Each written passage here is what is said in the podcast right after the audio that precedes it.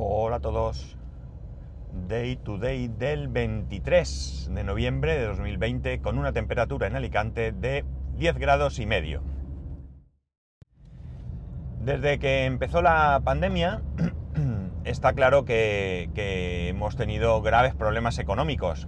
Evidentemente eh, los problemas eh, sanitarios, los problemas de salud, todos los conocemos y ya os he dicho en numerosas ocasiones, no me cansa de repetirlo, que la salud de todos está por encima de cualquier consideración. Pero también es cierto que todo esto es un grave problema para la economía y creo que es bastante difícil conjugar eh, la economía y la salud o las medidas sanitarias eh, con la economía, ¿no? Mm, no creo que haya una receta mágica para, solventar este, este, tema, aunque sí que creo que hay, eh, bueno, pues medidas para paliar todo este, todo este asunto, ¿no? Uno de los problemas que vamos a tener, o que tenemos y vamos a tener, es que con todo esto no vamos a poder eh, celebrar una Navidad al uso, ¿no? Eh, estamos acostumbrados a una Navidad, los que tenemos la suerte de vivir en países que se lo pueden permitir, con gente que se lo puede permitir, una Navidad de, desenfreno en el gasto, ¿no? De hecho, todos los años salen estadísticas del gasto medio por ciudadano, ¿no?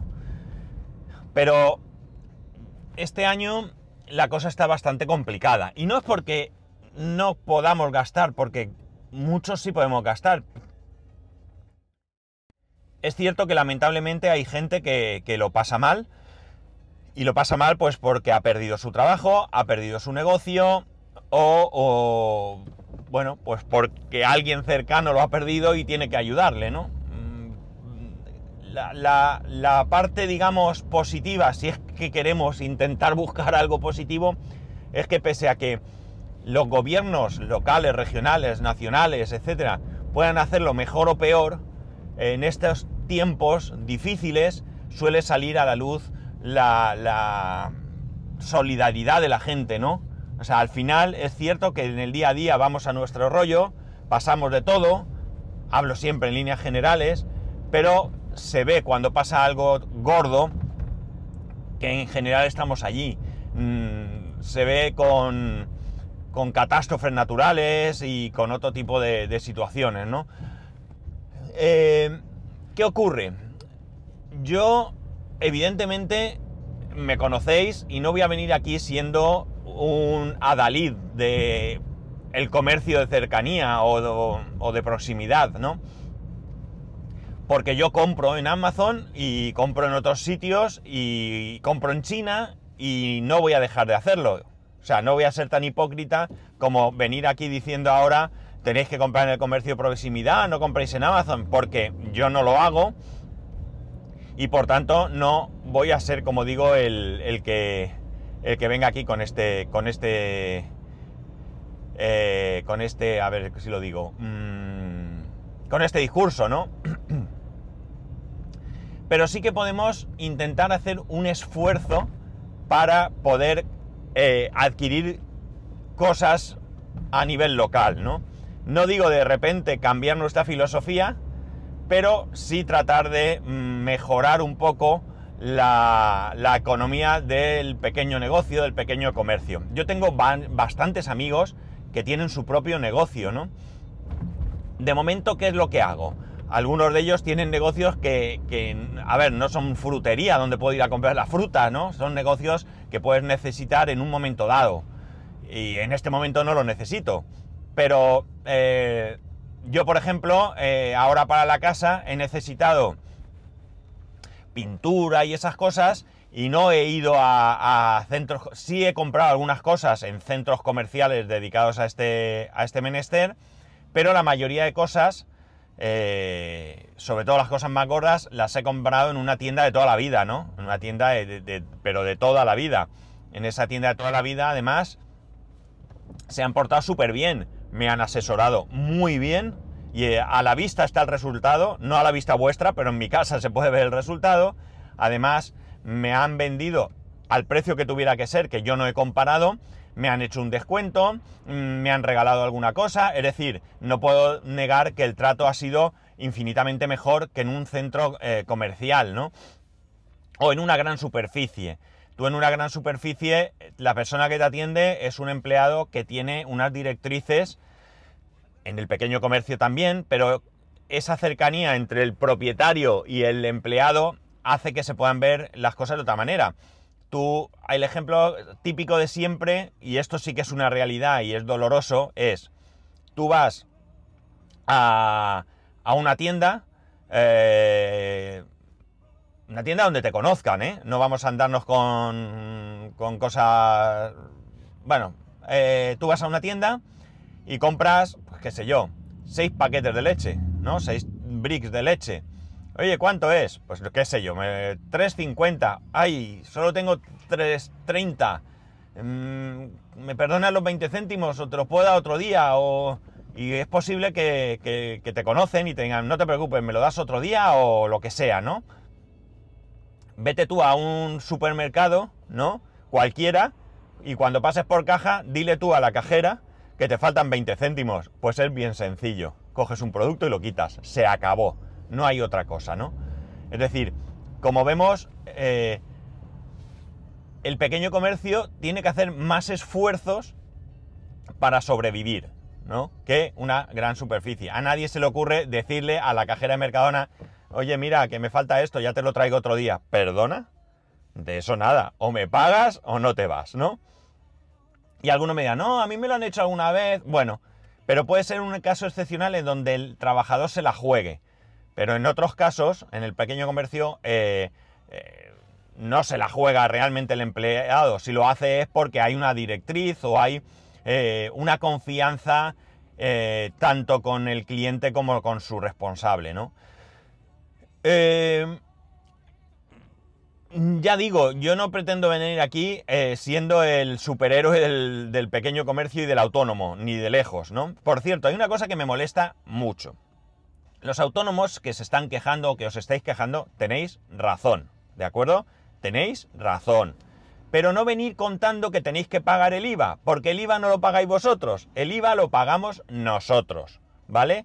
El IVA lo pagamos nosotros. Y vosotros lo que hacéis es de mediadores. ¿Que es un asco? Sí. ¿Que contáis con un dinero a veces que no es vuestro? También. Yo he tenido un negocio y me ha pasado. Oye, me entran 100 mm, euros. No, perdona, los 100 euros no son tuyos. El 21% lo tienes que entregar. ¿De acuerdo? Entonces no intentar vender la moto mm, del IVA. O sea, protestar por lo que de verdad tenéis derecho que al final eh, no pagáis IVA, ¿no? O sea, os deducís el IVA y nosotros os pagamos IVA que tenéis que hacer, como digo, de mediadores para el Estado, ¿vale? Y ya podemos entrar aquí en si, si debía ser así o no así, o si debía haber una compensación, eso cada uno que piense lo que quiera, pero sois mediadores de IVA. Tenéis otros muchos problemas, creo que más graves, que el hecho de hacer de mediadores de IVA. Bueno, dicho esto, insisto en que yo creo que lo que hay que buscar son medidas que puedan dinamizar el comercio en general. Eh, esta campaña en contra de que haya iluminación navideña, yo no la veo. Yo no la veo porque no sé cuánto puede costar iluminar una ciudad. No tengo ni idea, ¿eh? 500, 600, 700, un millón de euros, no lo sé. Tú coges ese millón de euros y lo das eh, en ayudas. Pero es pan para hoy, hambre para mañana también porque al final la ayuda se acaba. Y después, y después, yo creo que es mucho mejor tratar de dinamizar el mercado para que yo no vaya a comprar en Navidad únicamente, sino que yo vaya a comprar todo el año. Evidentemente en Navidad voy a hacer un esfuerzo mayor. En Navidad nos permitimos caprichos que no tenemos todo el año, ¿no? Eh, yo qué sé, marisco. Pese a que hay marisco barato, pues no nos da por comprar marisco entre, en general a lo largo del año. A lo mejor un día, una comida especial, pero no vamos a comprar marisco habitualmente. Entonces, bueno, pues hay que tratar, luego eh, es verdad que viene la famosa cuesta de enero, pero viene la cuesta de enero porque nos hemos metido hasta las pestañas en cosas eh, que, nos superaban, ¿no? Y tenemos que financiar luego en enero lo que hemos comprado en diciembre, ¿no? Pero bueno, que esto no trata de ser una crítica porque todos lo hacemos, ¿no? Todos tratamos de vivir con alegría. La Navidad al final eh, es cierto que parte de un eh, hecho religioso. Eh, me da igual que consideréis que es un hecho religioso del cristianismo, que ya viene de la antigüedad y todo eso, no tiene más importancia ahora mismo, pero lo cierto es que la Navidad se celebra. el otro día una compañera, una compañera no española, me decía que ella no es creyente, pero ya tiene decorada su casa con Navidad. A lo mejor no tiene un nacimiento, no tiene un Belén, pero tiene un árbol de Navidad, tiene unas bolas, unas guirnaldas y unas velas, ¿no? Eh, esta persona se va a ir dos semanas a su país de vacaciones, de Navidad. Eh, no va a haber nadie en su casa, pero ella tiene la Navidad porque le gusta, le parece un momento de alegría.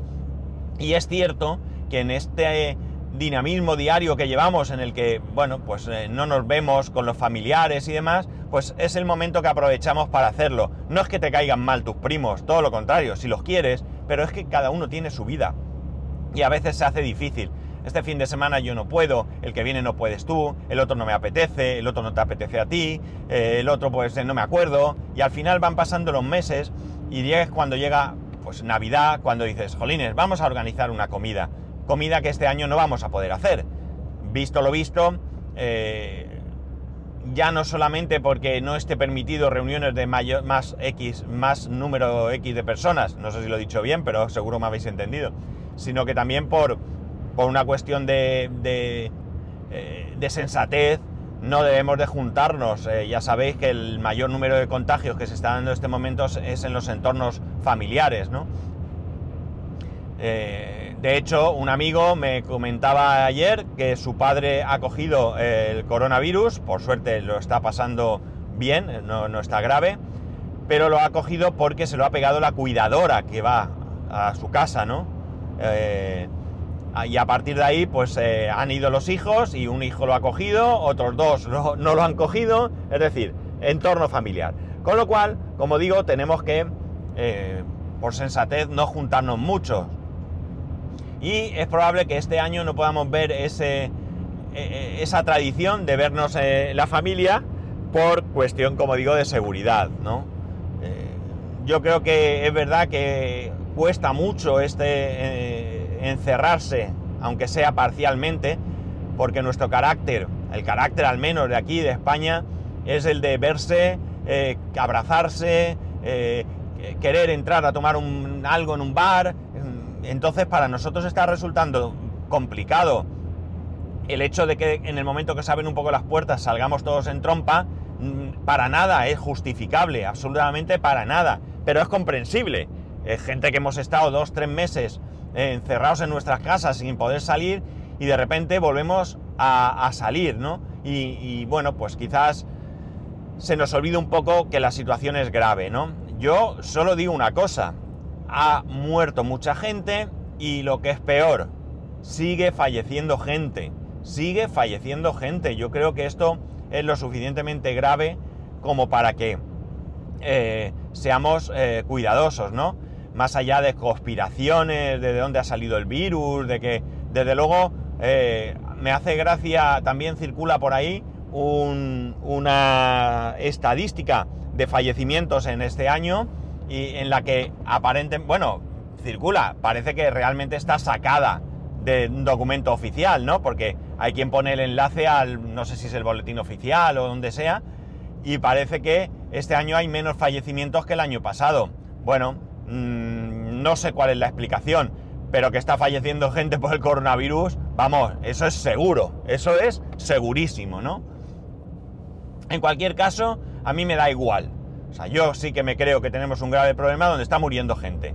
Me da igual ahora mismo que luego se demuestre que haber llevado mascarilla no ha hecho nada, ¿vale? Yo creo que sí, pero vale. Dentro de dos años sale alguien y me dice, tontolaba, que no, era, no servía para nada. Pues oye, yo seré un tontolaba eh, contento de al menos haber eh, puesto de mi parte para que no pase esto. Eh, no sé, no voy a seguir más porque al final se convierte esto en un podcast queja y los podcast queja luego no los, no los publico muchas veces. Yo quiero que esto sea un podcast de esperanza. ¿Qué quiere decir? Quiero decir que estamos a, poco más, eh, a poco no, estamos a un mes de la Nochebuena. Hoy es 24, hoy, no, mañana es 24, perdón. Eh, nos queda un mes y un día para la Nochebuena. Con lo cual, eh, creo que, que debemos de tratar de amoldarnos a las circunstancias. Debemos de tratar de celebrar la Navidad con las condiciones que tenemos en este momento y debemos de procurar colaborar con la gente de nuestro entorno. ¿De qué manera? De la que buenamente podamos. No creo tampoco que tengamos que volvernos locos ahora en cambiar nuestra vida y costumbres. Pero, por ejemplo, eh, qué sé yo, comprar el pan, en vez de comprar el pan en el supermercado, pues comprarlo al panadero del barrio. No sé, ya habéis hecho un gesto. Si tú compras el pan, eh, yo compro las manzanas, el otro las bombillas, pues oye, algo habremos colaborado, ¿no? Algo habremos colaborado. ¿Que no es suficiente? Probablemente no. Lamentablemente muchos negocios están cerrando y alguno que me toca de cerca lo va a hacer en pocos días, ¿no? Y me entristece mucho porque eh, es gente, gente ya de una cierta edad, que, se ha atrevido a, que se arriesgó hace dos años a montar un negocio y, y que, bueno, pues eh, como me dice, yo puedo luchar contra el invierno, yo puedo luchar contra muchas cosas, pero ¿cómo lucho contra esta circunstancia? No tengo herramientas para luchar contra esto y va a cerrar. Y me entristece mucho, como digo, porque hemos llegado a tomarle mucho cariño a estas personas, ¿no? Y... No sé, es triste, ¿no? Y luego negocios de toda la vida. Ayer leía un listado de alrededor de todo el país, negocios con solera, algunos con 100 años, en diferentes ciudades que se ven obligados o se han visto obligados a, echar el cierre, ¿no? En fin, lo dicho, que hoy eh, no quiero parecer un, quejica, un protestón, eh, quiero simplemente lanzar un mensaje de, qué sé yo, no, no, voy a decir de esperanza tampoco, pero sí de ánimo. Y eh, de ánimo para aquellos que lo estáis pasando mal, por diferentes motivos, desde luego aquellos que hayáis perdido a alguien o tengáis a alguien enfermo, eso por encima de todo, aquellos que estéis pasando económicamente mal, mm, lo lamento también, ¿no? Creo que, que se puede hacer algo más, ¿no?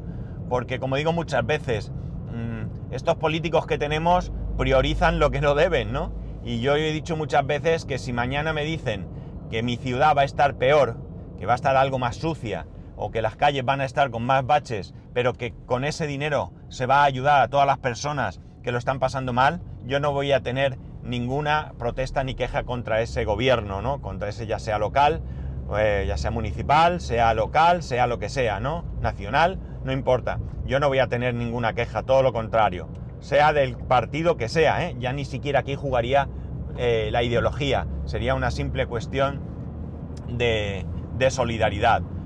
Pero parece que no, parece que es más importante hacer según qué cosas. Evidentemente, eh, las luces de Navidad yo las considero, no sé si importantes, pero sí interesantes, ¿no?